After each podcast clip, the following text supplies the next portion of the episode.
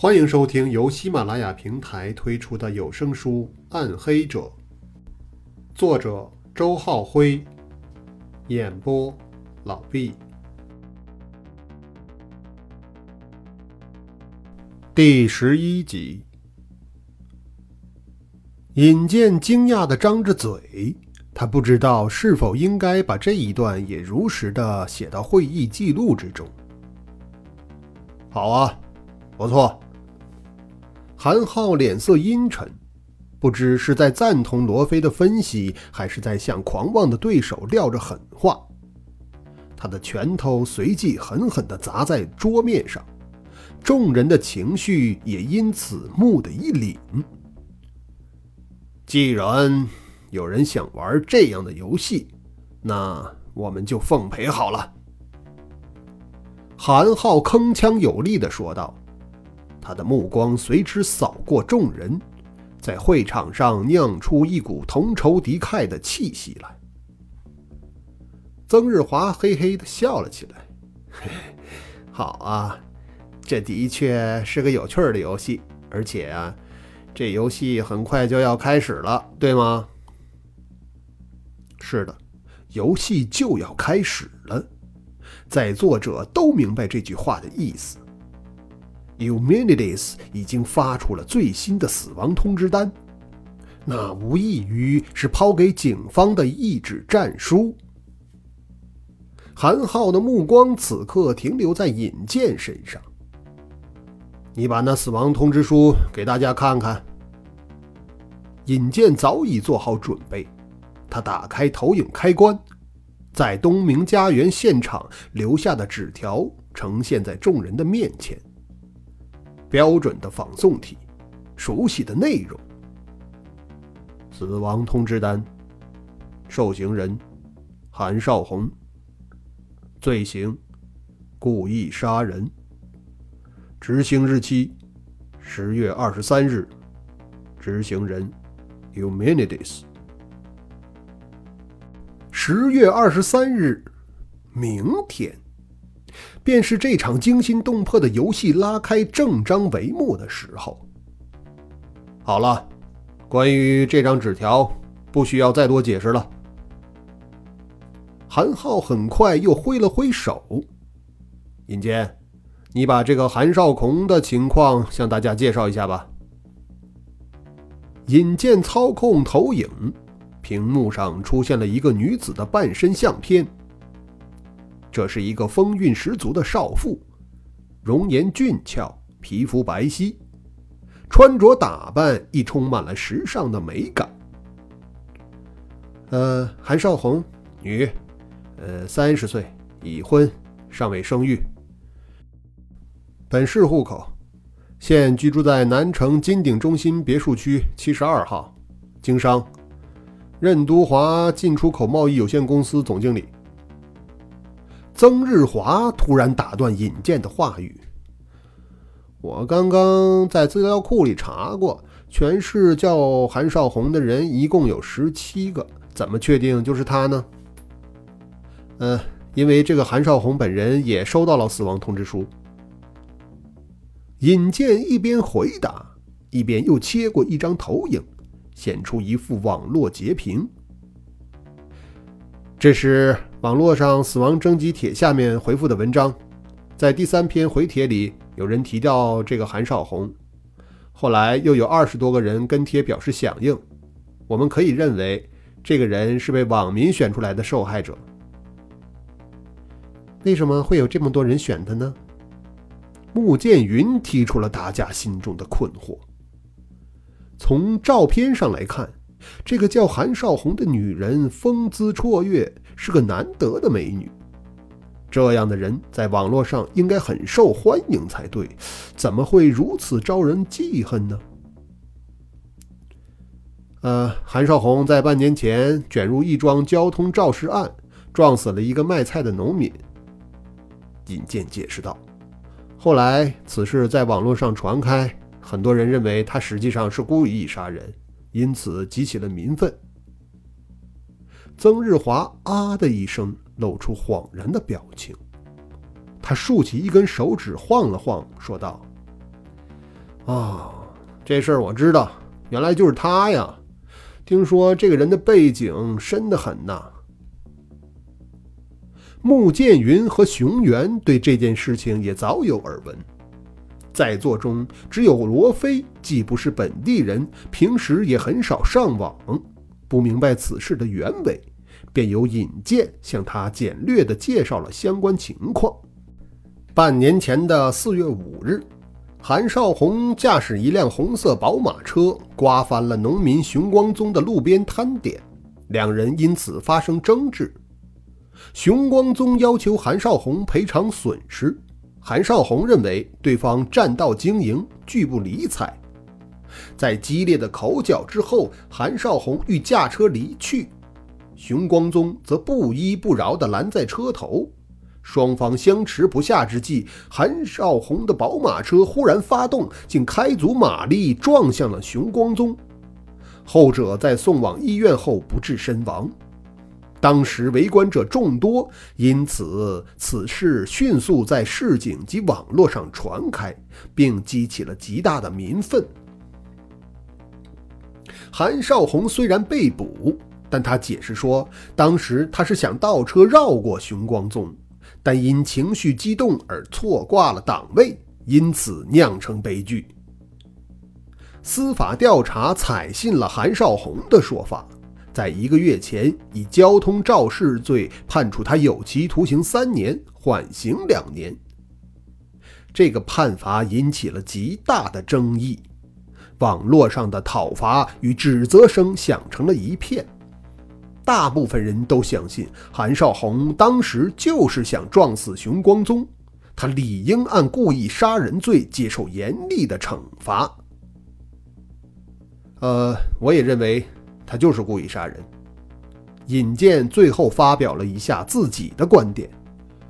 据现场目击者描述，韩少红在开动汽车前曾对受害人有过言语威胁，什么“你不让开，我就撞死你”之类的。呃，他接下来的行为用挂错档位来解释，实在是难以令人信服啊。韩浩沉吟着说道。现行的法律是用疑罪从无的原则，要定故意杀人罪，必须有确实的证据才行。争吵时的过激言论并不足以为证，所以法院最后这么判，也是情有可原吧？什么疑罪从无？那我开着车是不是可以到街上随便撞人了？曾日华斜着眼儿反驳道。咱们都是警界内的人，还遮遮掩掩的干嘛？说白了，这么轻的判罚，还不是因为韩少红家产雄厚，靠山又足够硬？韩浩无奈地摇摇头，并不否认。而罗非看了曾日华一眼，对这个小伙子倒颇增了几分好感。熊原此刻干咳了一声，神情严肃地说道。我们还是回到案件本身吧。下一步该怎么办呢？的确，这才是专案组目前急需面对的议题。众人的目光又聚集到组长韩浩的身上，而后者已经准备好一套思路，开口说：“明天就是二十三号。”也就是嫌疑人宣布对韩少红执行死刑的日子。既然他如此猖狂地挑战警方，那我们就张开大网等着他好了。作为助手，尹健紧接着就韩浩的计划做进一步的解释。呃，一般来说，凶杀案多发生于人流稀少的隐秘地点。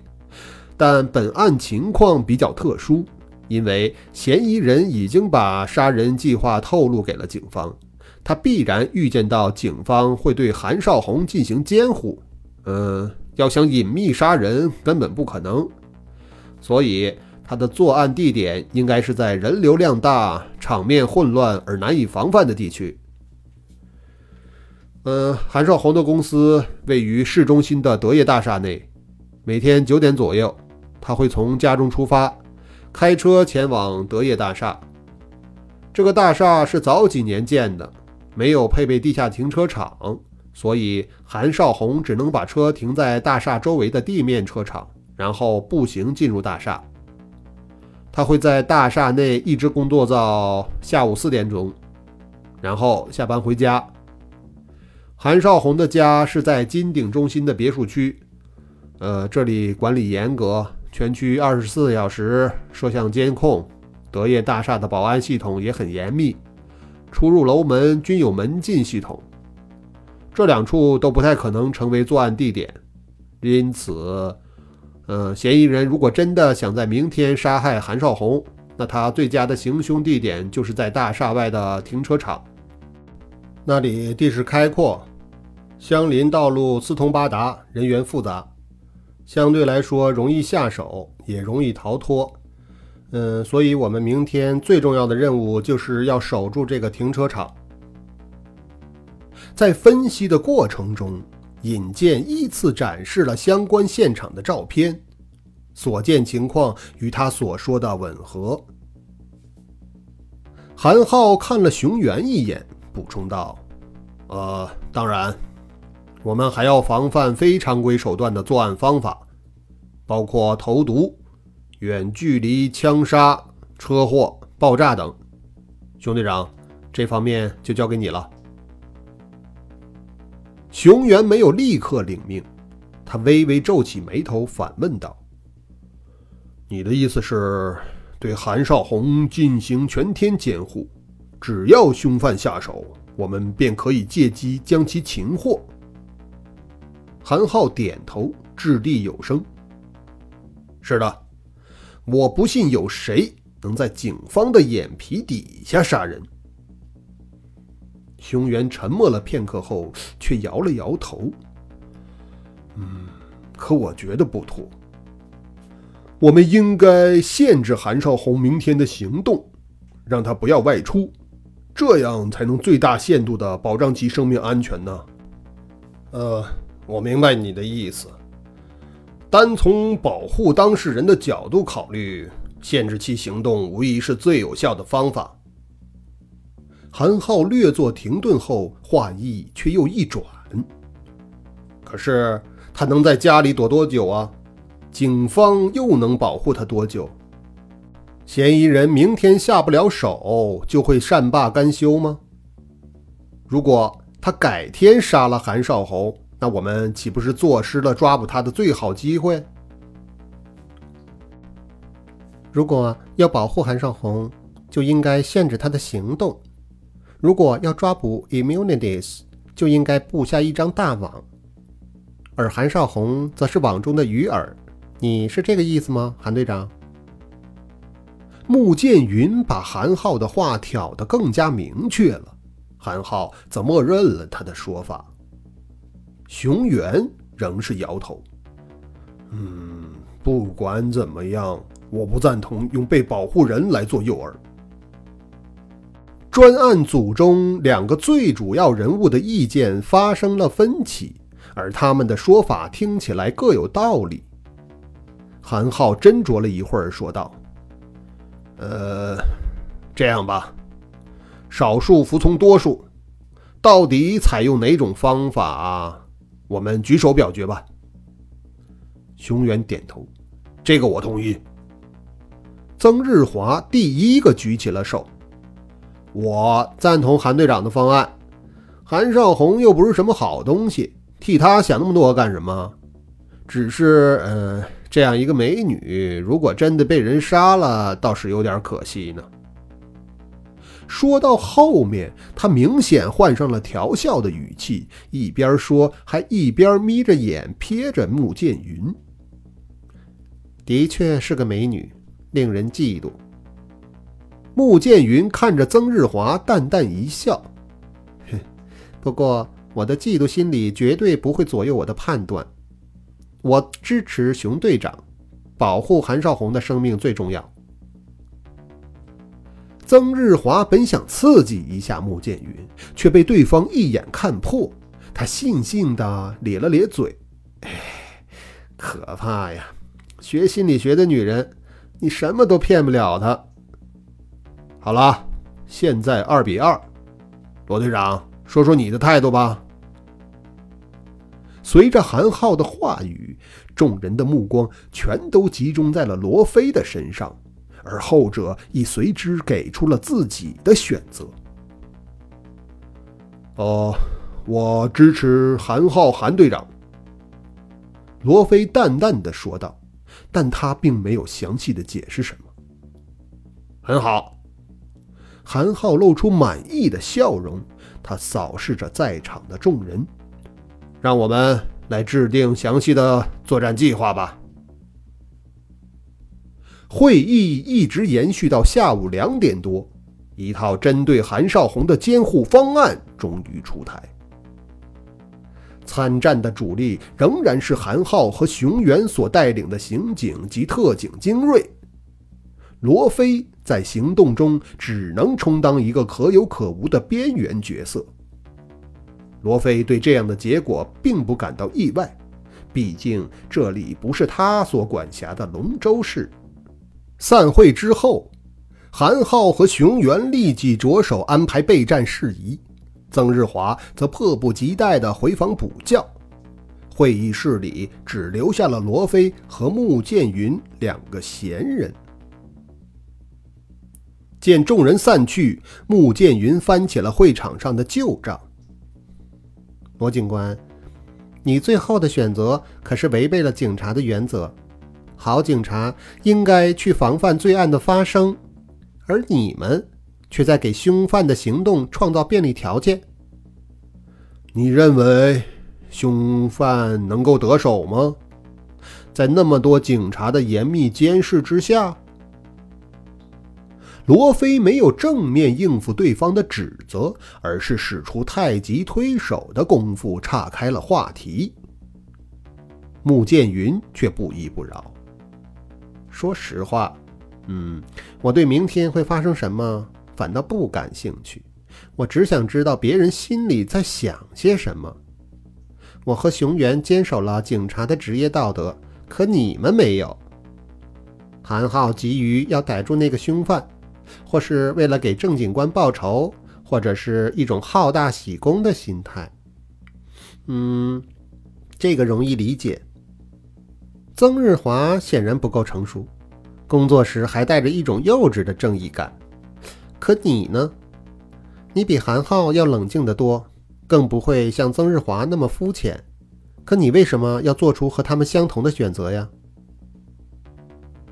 罗非与穆剑云对视了片刻，然后他摇摇头：“哎，我不知道。”穆剑云呵的笑了起来：“，嘿 嘿一个人不可能不知道自己在想些什么。”你只是不愿正视自己的想法。今天你分析出凶犯杀害郑警官的动因，那着实吓了我一跳。那个推测太大胆了，虽然它非常合理，但是一般人根本不会顺着这个思路想。为什么你能够做到呢？很简单，罗非平静地答道：“换位思考而已。”穆剑云不置可否地摇摇头，把自己摆在凶犯的角度去想问题。警校的基础课就教过这个，可我们谁都想不到。你想到了，说明什么？罗非察觉到交谈的形势渐渐被动，他干脆不说话了，眯起眼睛等待对方的下文。穆剑云又笑了。用似半开玩笑的口吻说道：“只有你和凶犯的想法最接近，你们在某种程度上很像。”罗非蓦地一愣，穆剑云不依不饶：“你承认这一点吗？”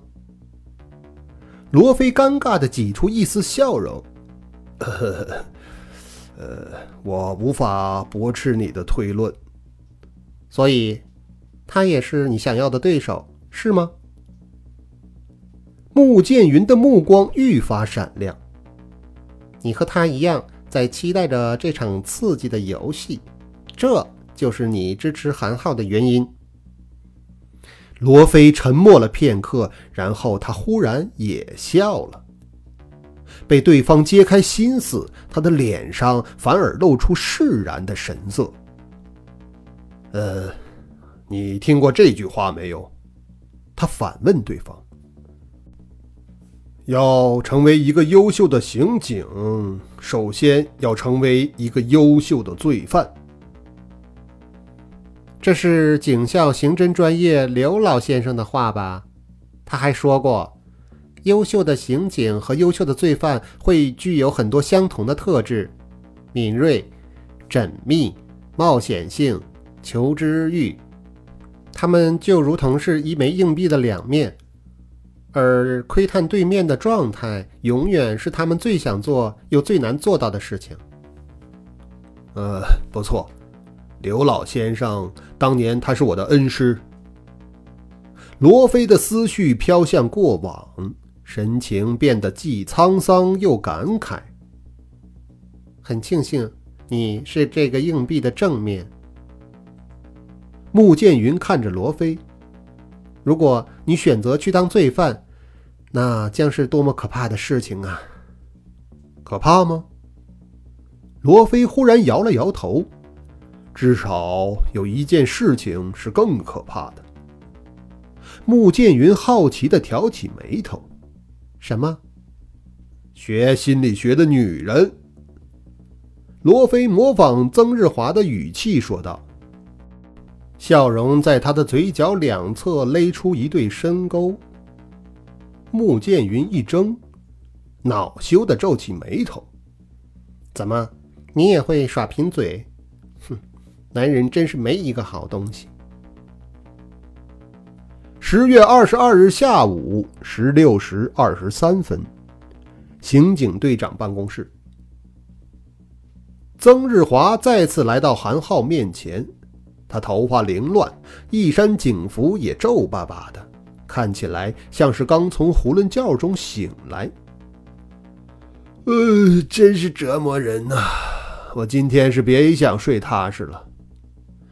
小伙子哈气连天，抱怨着，可布满血丝的双眼却在透出兴奋的光彩。韩浩与他的目光对接了一下，敏感地问道：“怎么，有什么新发现？”呃，那个家伙把死亡通知单发到网上了，发帖的时间大概在半个小时之前。韩浩的办公桌前就配备着电脑，他立刻打开到相关论坛，果然，一篇发布者为 Immunities，提名“死亡通知单”的帖子正处于热烈的点击与讨论中。展开同主题阅读。主帖的内容与警方收到的信件完全相同。在主帖的下方，短短的半小时内已出现数十篇跟帖，回复者或惊叹，或怀疑，讥讽、叫好、起哄等等等等，讨论气氛颇为热烈。找到这家伙发帖的地点没有啊？韩浩的眼神也变得兴奋起来。发帖时间刚过去不久，即使此人是在网吧发帖，只要找到确切地点，就一定能查到不少有价值的线索。他倒是嚣张得很，明明知道我们已经在网络监控，还敢明目张胆地发帖，这也太小看人了。曾日华愤愤不平地抱怨着，虽然他设置了代理服务器。不过，我的手下还是轻松追踪到了原始 IP 地址。这个 IP 属于一个集体用户，呃，不是网吧，是一家文化公司。啊，这是公司的注册地点。说着话，曾日华把一张纸条递给韩浩，后者对纸条上的 IP 数字并不感兴趣，他的目光直接盯在了那行地址上。迎宾大街二十三号，海政大厦九零幺。